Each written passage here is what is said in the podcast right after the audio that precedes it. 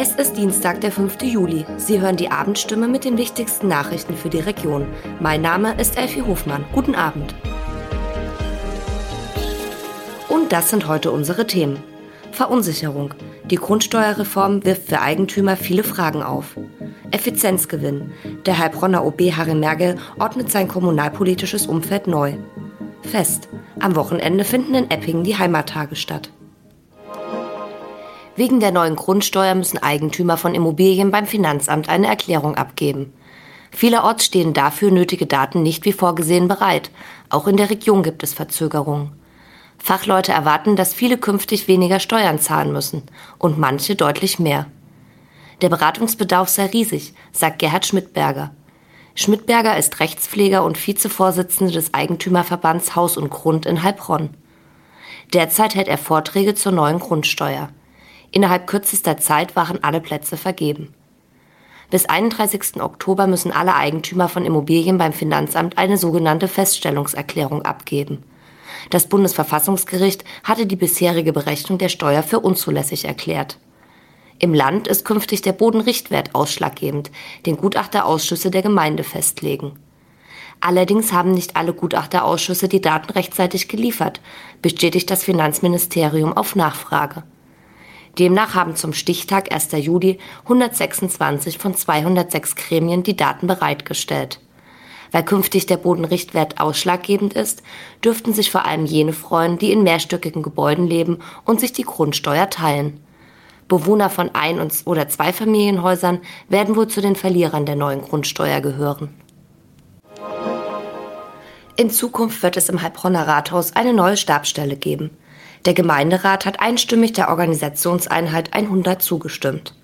In ihr werden die OB-Stabsstellen gebündelt. Verwaltung und Stadträte erwarten einen Effizienzgewinn. Die neue Organisationseinheit 100 wird strategische Planung, Koordination und Kommunikation heißen. Zusammengefasst werden in dieser Einheit die fünf städtischen OB-Stabsstellen Partizipation und Integration, Presse, Stadtentwicklung und Zukunftsfragen, Büro des Oberbürgermeisters sowie die Geschäftsstelle des Gemeinderats. Geleitet wird die Superstabsstelle, die zum 1. September ihre Arbeit aufnehmen wird, von Jens Beußen. Beußen ist derzeit noch stellvertretender Leiter des Amts für Straßenwesen. Ihm zur Seite steht Suse Bucher-Pinell, die seit November 2020 die Pressestelle der Stadt Heilbronn leitet. Finanziell werden sich Beußen und Bucher-Pinell nicht verbessern. Laut Harry Mergel bleiben beide auf ihrer bisherigen Besoldungsstelle. Eigentlich finden die Eppinger Heimattage alle zehn Jahre statt. Corona machte den Planungen aber einen Strich durch die Rechnung.